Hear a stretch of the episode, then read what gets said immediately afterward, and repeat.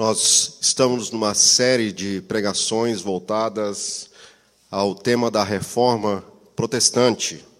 E na semana passada, o reverendo Daniel Piva pregou sobre o sola escritura. Essa noite nós falaremos sobre sola fide, somente a fé. E coube a este pregador aqui ficar com um texto à sua escolha.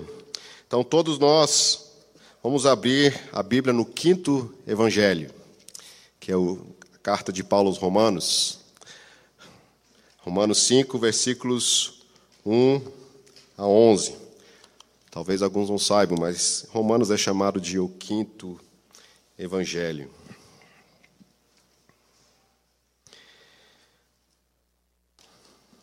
Romanos 5, versículos 1 a 11. Diz assim a palavra de Deus, preste atenção. Esta palavra é inspirada, viva, inerrante, é luz para os nossos pés e alimento eterno para nossas almas. Justificados, pois, mediante a fé, temos paz com Deus por intermédio do nosso Senhor Jesus Cristo, por intermédio de quem obtivemos igualmente acesso pela fé a esta graça na qual estamos firmes e gloriamo-nos na esperança da glória de Deus. E não somente isto, mas também nos gloriamos nas próprias tribulações, sabendo que a tribulação produz perseverança, e a perseverança, experiência, e a experiência, esperança. Ora, a esperança não confunde, porque o amor de Deus é derramado em nosso coração pelo Espírito Santo que nos foi outorgado. Porque Cristo, quando nós ainda éramos fracos, morreu a seu tempo pelos ímpios. Dificilmente alguém morreria por um justo, pois poderá ser que pelo bom alguém se anime a morrer. Mas Deus prova o seu próprio amor para conosco, pelo fato de ter Cristo morrido por nós, sendo nós ainda pecadores. Logo, muito mais agora, sendo justificados pelo seu sangue, seremos salvos por ele da ira. Porque se nós, quando inimigos, fomos reconciliados com Deus mediante a morte do seu filho, muito mais, estando já reconciliados, seremos salvos pela sua vida. E não apenas isto, mas também nos gloriamos em Deus por nosso Senhor Jesus Cristo, por intermédio de quem recebemos agora a reconciliação. Esta é a palavra do nosso bendito Senhor. Vamos orar. Senhor Deus, Obrigado porque podemos mais uma vez ler a tua palavra com tanta alegria, com tanta firmeza, porque são firmadas em promessas eternas, Senhor. São palavras, Senhor, inspiradas por ti, Senhor. Nós estamos aqui diante da tua palavra, Senhor, que é a única regra de fé e prática que o teu Santo Espírito inspirou. Nós te pedimos que, assim como podemos ver aqui a tua ação, Pai, Filho e Espírito Santo, em conjunto, também hoje, nesta noite, o Senhor fale conosco e opere, Senhor, nas nossas vidas, nos nossos corações, para que verdadeiramente creiamos em Ti, como a Tua palavra nos ensina. Em nome do Teu Filho amado Jesus, que oramos. Amém. Há alguns anos passados, já se vão mais de cinco anos, eu trabalhava num hotel e nesse hotel eu tinha um colega de trabalho árabe. O nome dele era Haed. E ele era um muçulmano bem devoto. E era muito interessante porque ele, por ser um muçulmano, no meio do seu trabalho, de repente, algo estranho acontecia, ele estava lá, ajoelhado atrás de um bebedouro, e a gente ia verificar, ele estava fazendo uma daquelas orações. Eles devem fazer cinco orações por dia. E, eu vendo aquela situação, uma vez eu falei para ele: olha, se você quiser fazer isso, não faça na frente das pessoas. As pessoas não sabem o que você está fazendo. Né? E eu, como um bom cristão, ajudei ele e disse: olha, se você quiser fazer alguma, alguma das suas orações, procure um lugar privado, mas não na frente do público. E nós estabelecemos uma boa amizade por um certo tempo, nos conhecendo, ele com a fé muçulmana e eu apresentando o evangelho para ele. Até que um dia eu lembro que ele chegou com uma face é, bem diferente. Ele era muito humorado, ele era alguém que sempre estava de bom humor, Até a gente fazia algumas piadinhas com ele, perguntando se ele tinha vindo ao trabalho de tapete voador. Né? E ele recebia isso sempre como brincadeira, mas naquele dia ele chegou triste, com o seu semblante sério. Nenhuma palavra, nenhuma piada. E eu comecei a observar que ele não estava muito bem. E em seguida, então, é, mais tarde, ele começou a fazer uma coisa bem difícil. Ele pegou um pano, um balde, e começou a limpar um daqueles bebedouros que tem um galão. E parecia que ele estava lutando, e foi nocauteado com aquilo. Né? Ele deitou no chão, limpou de todas as formas, limpou por dentro, limpou por fora. E uma cena muito estranha. Eu perguntei, Raed, o que aconteceu? Aí ele disse, eu, eu tive um problema é, em casa, ele tinha tido um, um desentendimento com a sua esposa, e ele era a parte culpada. Eu perguntei para ele o que tinha acontecido, ele me relatou o que aconteceu, eu disse, é, realmente você pisou na bola, a culpa foi sua. E ele disse, pois é, então o que eu estou fazendo é o seguinte, quando a gente faz algo muito errado, nós precisamos fazer algo muito difícil para que a gente possa de novo voltar a ter paz com Deus, na concepção dele, né, do Deus que ele cria. Então ele estava fazendo algo muito difícil, ele limpou um bebedouro da melhor forma possível que ele podia ter feito. Por dentro, todos aqueles cantinhos, tudo assim, nas suas minúcias. E aí eu falei para ele, mas e a sua esposa, como é que você vai resolver a sua situação? Porque agora não há mais comunhão entre vocês dois, vocês precisam é, se reatarem. Aí ele disse: Pois é, eu não sei o que fazer. disse, então faz o seguinte: você vai, antes de ir para casa, você vai passar numa floricultura, vai comprar um buquê de rosas para ela, vai comprar uma caixa de bombons. É infalível, pode acreditar. Né? e ele foi se para casa. E hoje nós vamos, nós vamos falar de algo parecido com isso. É, o nosso texto fala sobre termos paz com Deus. O problema é que muitas vezes nós agimos como este meu colega.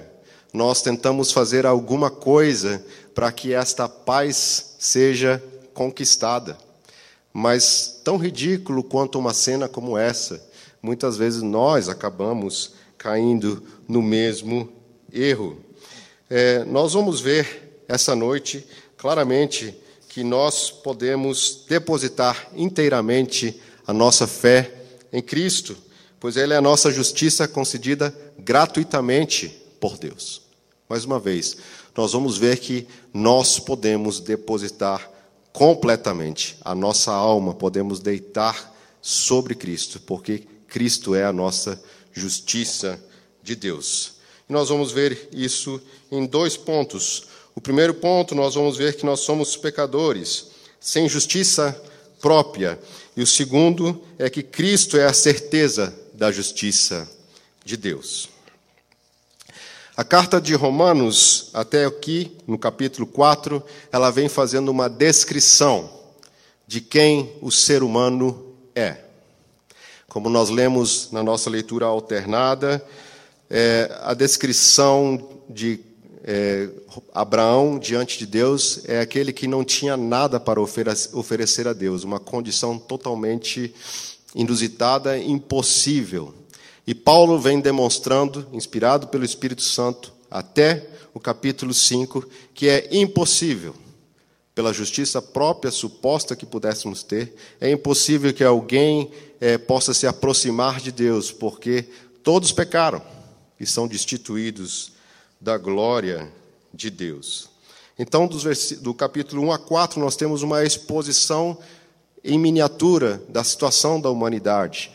E Paulo, aqui, neste capítulo 5, ele pega todos esses quatro capítulos e resume essa mesma ideia, repetindo, mostrando que somente, somente pela fé em Cristo que nós podemos ser justificados. Aqueles judeus que estavam ouvindo essa, essa passagem aqui de Paulo, muitos que estavam ouvindo o Evangelho, talvez pensassem que isso não se aplicasse a eles, porque eles eram parte do povo de Deus. E uma primeira aplicação que nós podemos fazer aqui, mas por que eu, que sou membro de uma igreja presbiteriana, preciso ouvir que eu sou justificado pela fé? Isso aqui não é apenas para os pagãos. Será que eu preciso ouvir isso? Calvino ele disse que nós somos parcialmente incrédulos até morrermos ou até Cristo voltar. Nós precisamos ouvir todos os dias que somos salvos somente pela fé em Cristo. Esse texto, então, vai nos ensinar, como cristãos, como filhos de Deus, como podemos descansar no nosso Senhor. Vamos ler novamente, então, os versículos de 1 a 2. Diz assim a palavra de Deus: Justificados, pois, mediante a fé, temos paz com Deus por meio do nosso Senhor Jesus Cristo por intermédio de quem obtivemos igualmente acesso pela fé a essa graça a qual estamos firmes e gloriamo-nos na esperança da glória de Deus. Justificados pela fé. Justificação pela fé. É um dos temas, uma das bandeiras da reforma protestante. E nós repetimos tantas vezes. Mas o que significa ser justificados? Note, o texto fala que nós somos justificados. É, há uma grande controvérsia que divide protestantes e católicos, e por isso nós somos protestantes, e por isso nós afirmamos que somos justificados pela fé. E qual é essa grande diferença? É que na, no entendimento da reforma é que a justiça de Deus ela foi cumprida em Cristo, fora de nós. Quem é o justo, aquele que cumpriu perfeitamente a lei de Deus, foi apenas um: Jesus Cristo. A teologia católico-romana e outras teologias dizem que a justificação é algo que Deus infunde em nós. É, um, é como se fosse um pozinho de pirilim-pim-pim que nos ajuda a termos uma vida mais santa e confundem o conceito de justificação e santificação, embora a santificação também não seja um pirilim-pim-pim. Né? Mas a grande diferença é que justificação significa que somente nós podemos ser considerados justos diante dos olhos de Deus por algo que outro fez. E este outro é Jesus Cristo. Ser justificado é ser perfeito, é estar em conformidade com a lei de Deus, é agir, pensar e sentir corretamente. Não basta apenas falar corretamente aquilo que a lei de Deus fala. Nós devemos pensar e agir corretamente. Essas três coisas, nós precisamos ter sã doutrina, boa prática e uma, um sentimento perfeito, mas é impossível que qualquer um de nós aqui atinja este princípio que demanda de nós a palavra de Deus. Em resumo, ser justificado é ser como Cristo é, nosso Adão perfeito. Mas a nossa vida é uma fonte incessante de pecados. Quando nós olhamos para os nossos corações, quando nós, domingo após domingo, viemos aqui, naquele momento de oração, onde confessamos os nossos pecados, nós percebemos como somos pecadores e como somos mais condenáveis, porque conhecemos mais a palavra de Deus. Isso é terrível, porque tendo o privilégio de ouvir pregação após pregação, nós entendemos que a palavra de Deus ela nos aponta os nossos pecados e aí, o que nós podemos fazer diante disso? Uma aplicação seria fazer um autoexame, um autoexame do nosso coração. Por exemplo, pegando os Dez Mandamentos, quando nós começamos a analisar as duas tábuas da lei, quem Deus é, a sua santidade, como nós devemos adorá-lo, como nós devemos santificar o nome de Deus, como nós devemos guardar e amar os mandamentos de Deus, e como nós devemos agir em relação ao nosso próximo, de que maneira nós nos enxergamos diante de Deus? Por exemplo, eu tenho dois irmãos, Matias e Marcos. Eles me conhecem muito bem. E eu sei que se eu trazê-los para cá e pedir para que eles contem algumas coisas sobre a minha vida, é, eles têm um, um, poder muito grande de barganha nas mãos, né? porque eles conhecem muitas coisas ao meu respeito. E é diante das nossas, é, dos nossos queridos, das nossas famílias, principalmente que nós nos vemos desnudados diante da lei de Deus, porque lá fica exposta a nossa hipocrisia, a nossa falta de condição de sermos aquilo que gostaríamos de ser. Deus muito mais enxerga o fundo do nosso coração. E por isso que nós devemos entender claramente que ser justificados significa que nós temos alguém que fez algo em nosso lugar. Nós precisamos da justiça de Cristo. Lutero dizia que não, que não há nada em nós que seja pecado, nós mesmos somos pecado. Nós somos pecadores. Nós somos o próprio pecado que Cristo levou na cruz.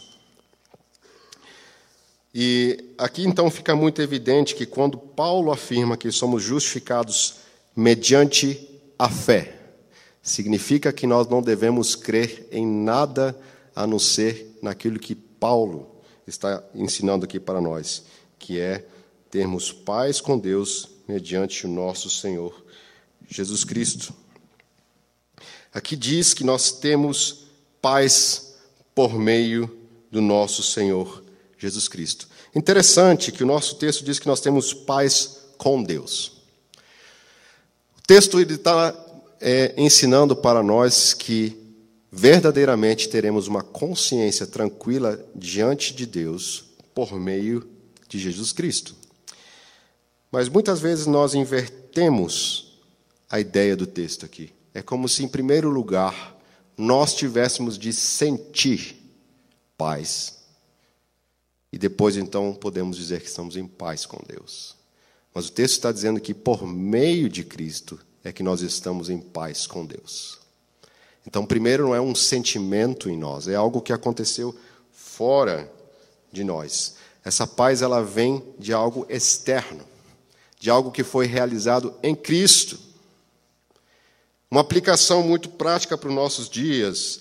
É, quantas vezes nós buscamos paz com Deus em nossos exercícios espirituais, lendo a palavra de Deus, frequentando aos cultos, fazendo vigílias de oração e procurando paz com Deus nessas coisas todas, sendo que essas coisas todas são evidências de alguém que de fato já está em paz com Deus. E isso não traz paz com Deus. O texto diz, vejam só, temos paz com Deus por meio do nosso Senhor Jesus Cristo. A paz com Deus somente é por meio de Jesus Cristo. Não há paz que nos deixe numa posição justa diante de Deus, porque se estabelecemos qualquer outra coisa em lugar de Cristo, nós não vamos encontrar essa paz. Jesus é a nossa paz diante de Deus. Ele é a paz que nós podemos depositar diante de Deus. É Ele que nós podemos colocar diante do nosso Senhor. Deus não aceitaria nem as suas lágrimas de arrependimento mais profundo para você ter paz com Deus elas não seriam suficientes. Somente Jesus Cristo. As lágrimas de arrependimento são uma evidência do reconhecimento do nosso pecado, mas não são elas que nos tornam justificados. Nós precisamos crer que é pela fé no Senhor Jesus e não pela fé nas nossas lágrimas, no nosso esforço, na nossa vida pessoal dedicada ao nosso Deus. Não é pela forma como nós cantamos o louvor, pessoas que até afirmam que a música nos leva à presença de Deus. Não é a música que nos leva à presença de Deus, é Senhor Jesus Cristo que nos leva à presença de Deus. Nem mesmo que alguém cantasse com a voz de Lutero. E com a potência de Pavarotti, isso poderia encantar os ouvidos de Deus. Somente Jesus Cristo é que pode nos conceder essa paz. Eu lembro uma vez que visitei uma senhora, e eu já contei esse testemunho aqui algumas vezes, uma senhora que estava no seu leito de morte há quase 100 anos. É, ela já estava quase com 100 anos e naqueles últimos momentos de vida eu perguntei: a senhora está preparada para se encontrar com Deus? Era membro da igreja, muito tempo frequente aos cultos, e ela falou: sim, estou preparada. Eu perguntei: a senhora sabe dizer por que a senhora está preparada? Poderia dizer? E ela começou a colocar exemplos da vida dela. E todos os exemplos eram bons exemplos. Fui uma boa esposa, fui uma boa mãe, eduquei bem meus filhos, frequentei sempre os cultos, fui sempre ativa na igreja. Mas em nenhum momento apareceu a palavra salvação por meio da graça ou alguma coisa parecida. E eu saí de lá um pouco preocupado, para não dizer muito, é, voltamos lá uma outra vez, conversamos com ela, falamos sobre Jesus, que Ele é, de fato, aquele que pode nos salvar, que pode nos reconciliar com Deus. Então, nós entendemos que não adianta fazermos nada, irmãos, nem o maior, nosso maior arrependimento, nem a nossa maior dedicação à obra de Deus, é somente por Cristo que nós podemos afirmar que estamos firmes Vejam só, o versículo fala, se nós continuarmos seguindo aqui o versículo 2, nós estamos firmes nesta graça. Nós podemos estar firmes. Por quê? Porque não depende de nós, depende somente de um, que é o nosso Senhor. A nossa graça, ela está depositada totalmente em Jesus. Nós depositamos a nossa confiança completamente nele. E nós podemos então falar que nós podemos de fato descansar a nossa fé numa obra perfeita que já foi realizada fora de nós. Devemos nos desesperar de nós mesmos, de qualquer confiança em nosso próprio braço, e confiar nos braços estendidos do nosso Senhor Jesus. Nós vamos avançando, versículo 3, nós iniciamos a nossa última parte, diz assim: E não somente isto, mas também nos gloriamos na própria tribulação, sabendo que a tribulação produz perseverança, a perseverança experiência, e a esperança, experiência é esperança. Ora, a esperança não confunde, porque o amor de Deus é derramado em nosso coração pelo Espírito Santo que nos foi otorgado. Porque Cristo, quando nós ainda éramos fracos, morreu a seu tempo pelos ímpios. Dificilmente alguém morreria por um justo, pois poderá ser que pelo bom alguém se anime a morrer mas Deus prova o seu próprio amor para conosco, pelo fato de ter Cristo morrido por nós, sendo nós ainda pecadores. Logo, muito mais agora, sendo justificados pelo seu sangue, seremos salvos da ira. Porque se, quando inimigos, fomos reconciliados com Deus mediante a morte do seu filho, muito mais, já estando reconciliados, seremos salvos pela sua vida. E não apenas isto, mas também nos gloriamos em Deus por meio do nosso Senhor Jesus Cristo por intermédio da fé, é por intermédio de quem recebemos agora a reconciliação. É muito interessante que Paulo parece que ele está trazendo a memória mais uma vez daquilo que acabamos de falar aqui. Ele quer deixar impresso de uma maneira muito firme, muito clara, porque é possível, é possível que muitos de nós, quando entendemos o que é esse evangelho, fiquemos com a nossa consciência abalada. Nós vacilamos muitas vezes na nossa fé. E quando entendemos o Evangelho, parece que, é, da forma como muitas vezes nós queremos entender o Evangelho, nós não podemos passar por tribulações, não podemos passar por experiências que nos deixem, às vezes, um pouco confusos do que está acontecendo. E logo em seguida que ele fala que nós temos paz com Deus, ele já conecta essa ideia. Mas também nos gloriamos nas tribulações, nos gloriamos nas eh, tribulações dessa vida que geram perseverança, experiência e esperança. Provavelmente, o que Paulo está visualizando aqui são irmãos que estavam sofrendo por conta do seu testemunho de fé. Nós sabemos que a igreja de Roma, ela viveu um período também de perseguição, e não muito tempo depois que essa carta foi escrita, sabemos daquela tragédia de Nero, e ali muitos cristãos perderam a sua vida. Na teologia da época e de hoje em dia é mais ou menos assim, mas se eu creio em Deus, por que Ele permite que eu passe por tribulações? Por que Ele permite que eu passe por tantas dificuldades? Será que de fato eu estou debaixo do favor de Deus? Essa é uma dúvida legítima que muitos levantam, mas equivocada. Porque quando entendemos que o Evangelho é Cristo por nós, que nós podemos depositar a nossa esperança nele, e que aquilo que era o mais importante para nos trazer paz não é aquilo que este mundo oferece, e lembro aqui muito bem das palavras do presbítero Cláudio, que pregou há dois domingos passados.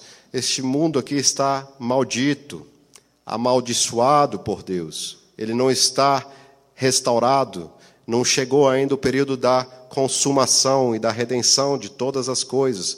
Não podemos depositar a nossa fé nestas coisas daqui, porque este mundo de fato ainda está gemendo, aguardando pela restauração e pela revelação dos filhos de Deus. E Paulo, então, logo em seguida escreve: Mas nós nos gloriamos na esperança que temos. Que esperança é essa? É de que esse Senhor Jesus, como lemos no final do capítulo 4 de Romanos, já ressuscitou, já está reinando nos céus. E de lá um dia voltará para redimir todas as coisas, e nós estaremos junto neste novo mundo. Nós entendemos aqui que Paulo está falando sobre esperança durante as tribulações dessa vida aqui. Não aquelas tribulações, provavelmente, onde nós sejamos os causadores dela. É, é possível, muitas vezes, alguém dizer: Não, estou sendo perseguido no meu trabalho porque eu sou crente. Aí você pergunta: Mas o que tem acontecido? Não, é porque eu fico lendo a Bíblia de manhã 10 minutos, 30 minutos, 40 minutos, faço, faço grupo familiar lá na, na hora do trabalho, é, faço alguma leitura, canto algum cântico, durante o expediente. É claro, meu irmão, você vai ser realmente perseguido, não porque você é crente, mas é porque você está sendo um mau funcionário. Não tem nada a ver com um mau testemunho. Tem a ver com um legítimo sofrer por Cristo, não por nossa própria irresponsabilidade. Então nós percebemos que nós precisamos entender que essas tribulações que passamos, elas têm uma motivação, que é, como diz o texto, nos levar a olhar para o futuro, a antever que Cristo virá e vai restaurar todas as coisas. Nós entendemos que já somos justificados do pecado, mas ainda não estamos livres quando isso acontecer na nossa glorificação, quando nós tivermos um novo corpo, quando tivermos uma nova terra, quando tivermos um novo mundo. A esperança que nós podemos ter é que esse mesmo Senhor que salvou a nossa alma um dia vai redimir o nosso corpo de uma maneira perfeita. E nós precisamos lembrar disso, que a justificação pela fé ela não faz apenas nós olhar, olharmos para aquilo que Cristo fez no passado em nosso lugar, mas também deve nos alimentar, nos dando uma expectativa por aquilo que Deus fará no futuro com aqueles que creem nessa esperança gloriosa que há de vir. E o texto aqui fala de uma obra que Cristo realiza lá dos céus. O texto diz que nós temos é, essa certeza porque o amor de Deus é derramado em nossos corações. No final do versículo 5, diz que o amor de Deus ele é derramado em nossos corações pelo Espírito Santo que nos foi outorgado. Deus derramou o seu Espírito do alto, e aqui nós vemos a glória de Cristo reinando dos céus. O texto fala no final de Romanos 4 que Cristo já está sentado à destra de Deus, já está ressurreto. Ele ressurgiu para nossa justificação. E aqui diz, nesse trecho, que o Espírito Santo é derramado em nossos corações. E Jesus falou que ele mandaria o seu Espírito quando ele se assentasse no seu trono nos céus, quando ele fosse assunto aos céus. Nós temos essa certeza que o Espírito do Senhor está conosco durante esse período.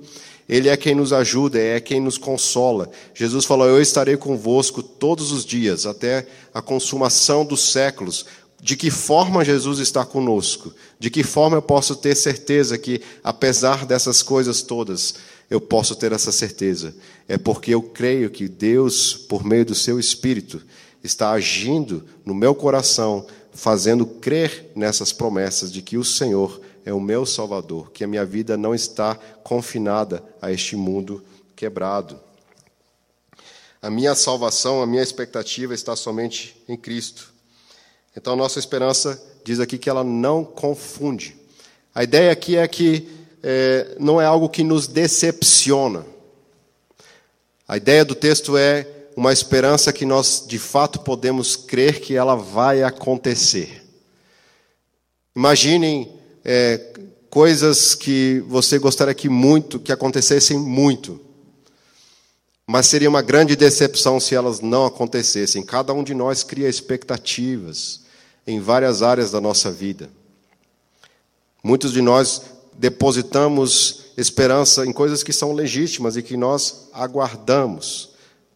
E nós nos decepcionamos, mas o texto diz que esta esperança, assim como nós fomos justificados, salvos, considerados justos por meio de Cristo, da mesma forma, essa esperança da glória por vir, ela não nos confunde, ela não nos deixa decepcionados.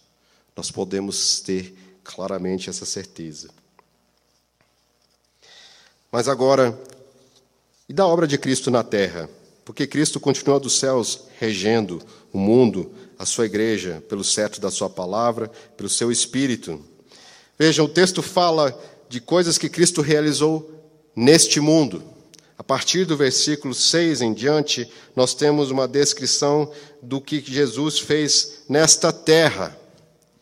E vejam mais uma vez, a nossa fé, ela é depositada em fatos que aconteceram no tempo e no espaço.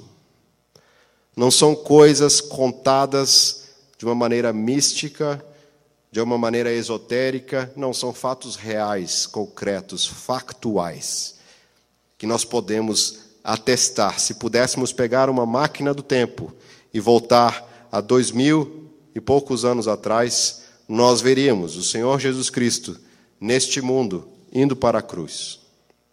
Poderíamos atestar que de fato o nosso Senhor morreu. O texto diz no versículo 6, no versículo 6 diz assim: Porque Cristo, quando nós ainda éramos fracos, morreu a seu tempo pelos ímpios. Lemos aqui o nome de Cristo, um nome tão doce para nós, um nome tão sublime, o santo prometido de Deus, aquele que foi enviado, o Cordeiro de Deus, o Rei dos Reis, aquele que é o sumo sacerdote, aquele que é o profeta, aquele que é o nosso redentor, o bendito nome de Jesus, Cristo, porque Cristo. E nós vemos um nome tão bendito aqui, mas ao lado do nome de Cristo, tão maravilhoso e tão bendito, nós encontramos o nosso nome.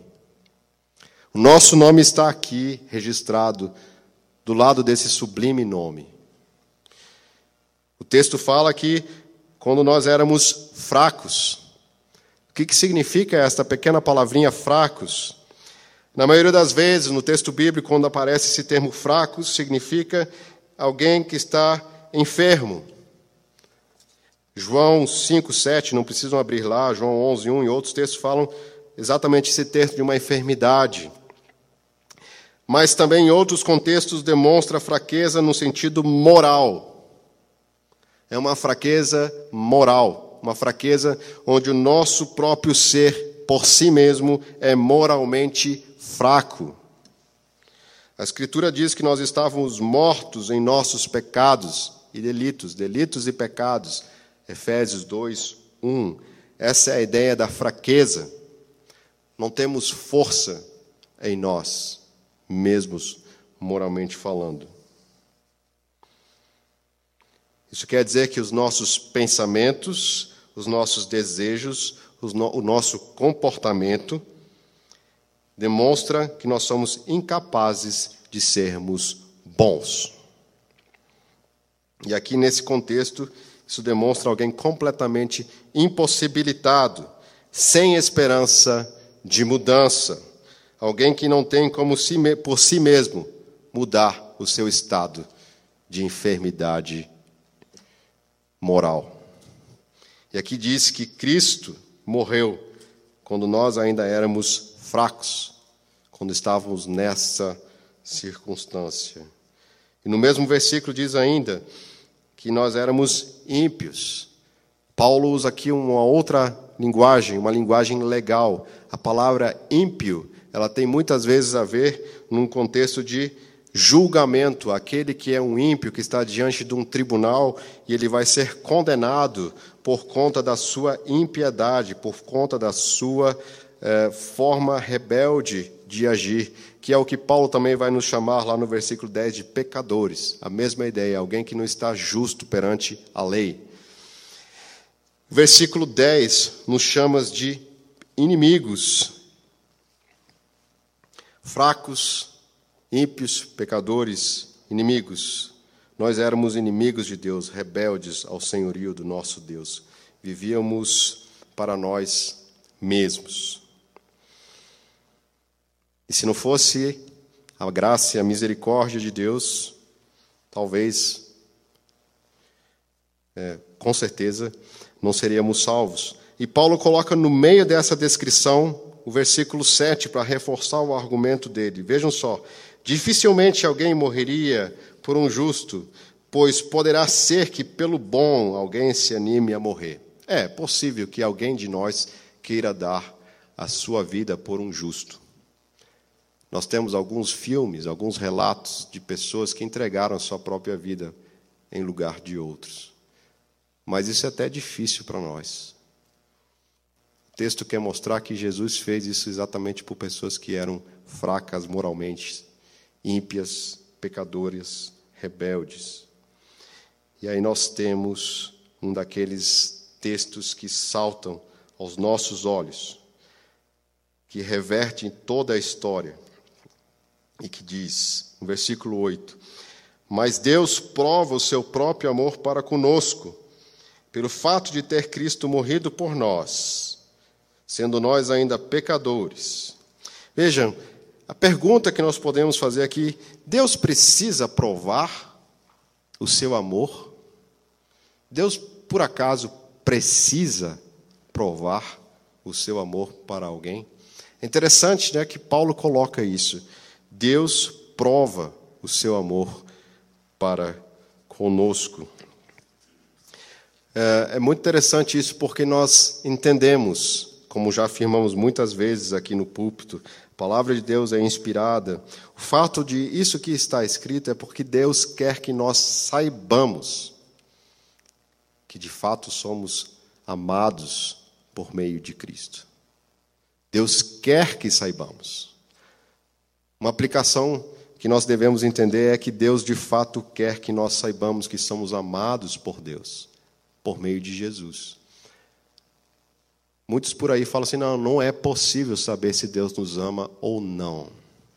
Isso pertence somente àqueles mais em comunhão com Deus. E novamente aqui fazendo uma referência à reforma protestante, a teologia romana dizia que era quase impossível saber se nós estamos debaixo do favor de Deus. Isso só pertence a alguns mais santos. Mas o texto aqui ele rasga de fora a fora esse argumento, dizendo: Mas Deus prova seu amor para conosco, sendo que Cristo morreu por nós, sendo nós ainda pecadores. Irmãos, Deus quer que vocês saibam que vocês são amados em Cristo Jesus.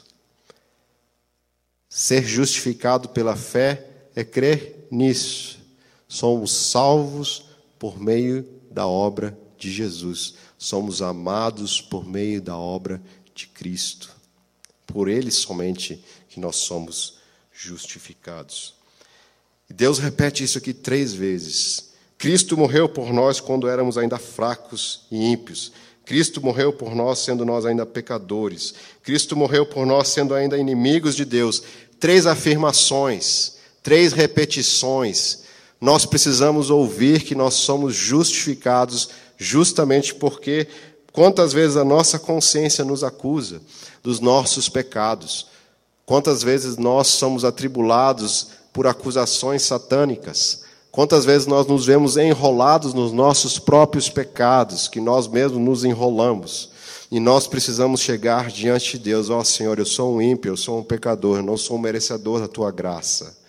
E de fato não somos. E Deus fala, mas olha aqui, olha para o meu filho Jesus. O Espírito Santo não nos conduz para outro lugar a não ser aos pés da cruz. Não há outro lugar para o descanso da nossa alma, onde nós podemos depositar confiadamente a nossa fé, a não ser aos pés da cruz, dizendo: Senhor Jesus, tem misericórdia de mim.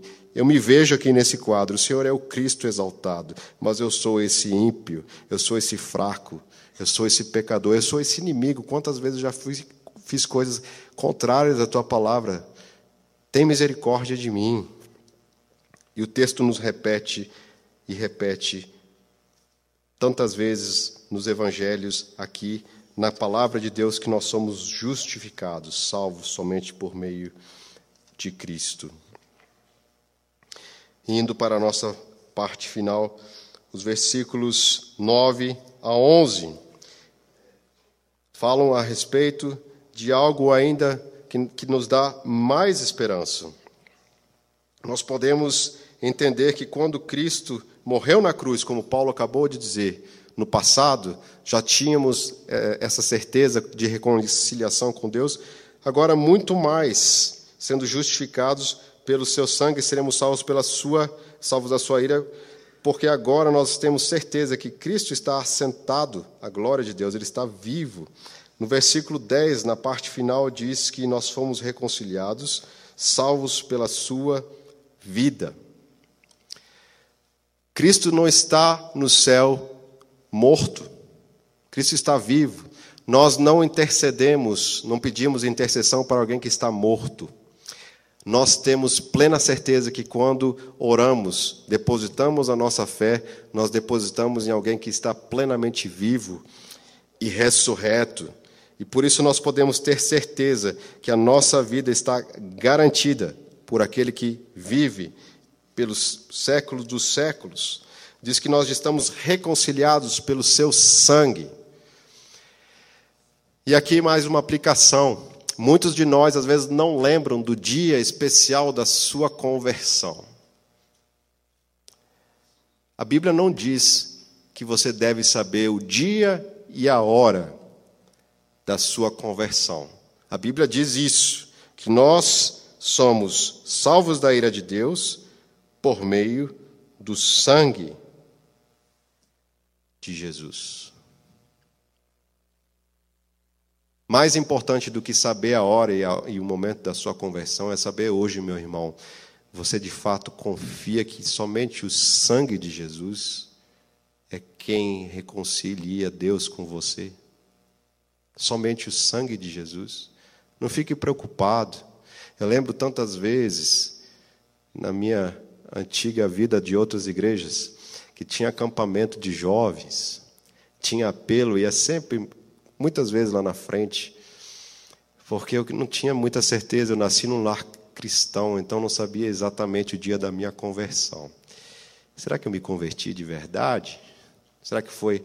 Eu lembro de um apelo que eu fui quando tinha oito anos de idade, mas isso me deixava muito preocupado, porque eu vi que meus amiguinhos todos foram lá para frente. E aí a fila ficou meio vazia. Disse, não, eu vou também. Eu não vou ficar aqui sozinho. E aquilo me incomodava muitas vezes. E depois eu pensava assim, mas será que foi minha conversão de verdade? Irmãos, quando nós entendemos isso, que isso não importa. O que importa é que nós somos salvos por meio do sangue de Jesus, por meio daquele que está vivo, aquele que nos reconciliou com Deus. É isso que importa, irmãos. É nossa fé depositada no sangue de Jesus. O que significa esse sangue? Esse sangue não é apenas aquela morte onde Jesus passivamente morreu, entregando sua vida, mas representa toda a sua vida perfeita. Uma vida cheia de obediência perfeita diante de Deus. É este sangue que nos justifica. Por isso que vejam só, o texto ele termina mais ou menos do mesmo jeito que ele começou. Ele diz assim: é, nós nos gloriamos em Deus por nosso Senhor Jesus Cristo, por intermédio de quem recebemos agora a reconciliação. Romanos 5,1 diz: Justificados mediante a fé, temos paz com Deus. Aquele meu amigo, Raed, se ele voltasse para casa e entregasse aquele presente para sua esposa, aquele buquê de flores e aquela caixa de bombons, e pedisse perdão para ela. Mas se somente o perdão fosse proferido e nada mais acontecesse, o fruto daquele trabalho que ele teve ali não teve muito sentido.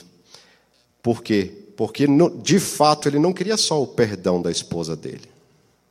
Ele queria a reconciliação. Muitos de nós, quando olhamos para o Evangelho, parece que de alguma forma fazemos isso. A gente só quer o perdão de Deus mas não quer ter uma vida reconciliada com Deus. O Evangelho é reconciliação, aquilo que nós perdemos em Adão. Aquela comunhão com Deus foi restaurada por meio de Cristo e de uma maneira muito superior e eterna.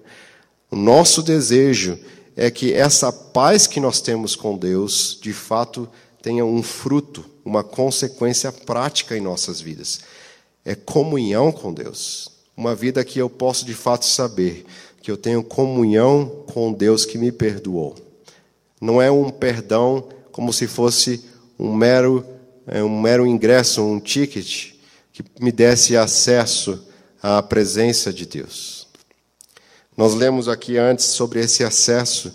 Esse acesso é um acesso que nos leva à presença de Deus, um acesso firme, um acesso que me leva à comunhão com Deus, que não é perdido como uma, como uma conexão de internet que tem as suas variações. É um acesso firme que me dá plena comunhão com Deus eterna, que jamais termina. E nós devemos usufruir dessa presença de Deus reconciliados. Hoje nós aprendemos que somos pecadores, que não temos justiça própria que nunca atingiríamos o padrão da lei de Deus. Aprendemos também que apenas Cristo foi perfeito em toda a sua obra, na sua morte, na sua ressurreição, na sua vida. Que nós somos reconciliados com a obra de Cristo, na obra de Cristo, quando nós éramos moralmente fracos, quando não tínhamos condições em nós mesmos, quando éramos ainda rebeldes, não queríamos voltar para Deus. Aprendemos que é ofensivo estabelecer qualquer outra forma de termos acesso a Deus a não ser por meio de Jesus. Lembre-se, meu irmão, tem uma ilustração muito interessante. Muitos de nós apoiamos uma escada na nossa vida em uma parede, em algum muro. A pior decepção é você colocar fé nessa escada quando você chegar no fim dela e descobrir que você apoiou ela num muro errado.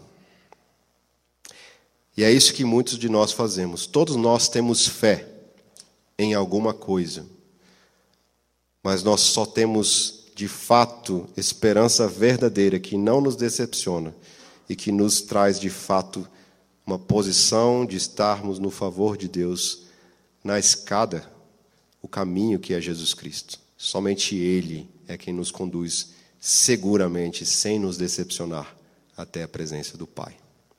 Oremos. Senhor Deus, nós queremos agradecer mais uma vez porque nós podemos glorificar o nome do Teu bendito Filho nesta noite aqui, Senhor, porque nós temos total confiança na obra de Jesus. Nós não somos merecedores, Senhor, dos teus das tuas misericórdias, das tuas graças, Senhor, de tantas coisas que recebemos, Senhor. Obrigado porque o Senhor nos enviou Jesus Cristo, aquele que é o justo em lugar de nós, aquele que cumpriu perfeitamente a tua lei, Senhor Deus, que viveu uma vida sem pecado, que amou ao Pai, a ti mesmo, de todo o coração, que entregou a sua própria vida por nós, pecadores, Senhor. Dá-nos, Senhor, uma verdadeira fé, uma fé que não deposita em nós mesmos qualquer esperança, Senhor, mas na obra que outro fez por nós, em Jesus Cristo. Que somente por esta fé, Senhor, que nós encontremos verdadeira paz contigo. E rogamos aqui, Senhor, nós te rogamos, Senhor. Quantos de nós aqui e o Senhor conhece o coração de cada um aqui. Tenho passado por diversas lutas. Talvez dúvidas da fé, dúvidas, talvez até por negligência dos usos do meio, dos meios de graça, Senhor. Devemos nos arrepender até disso.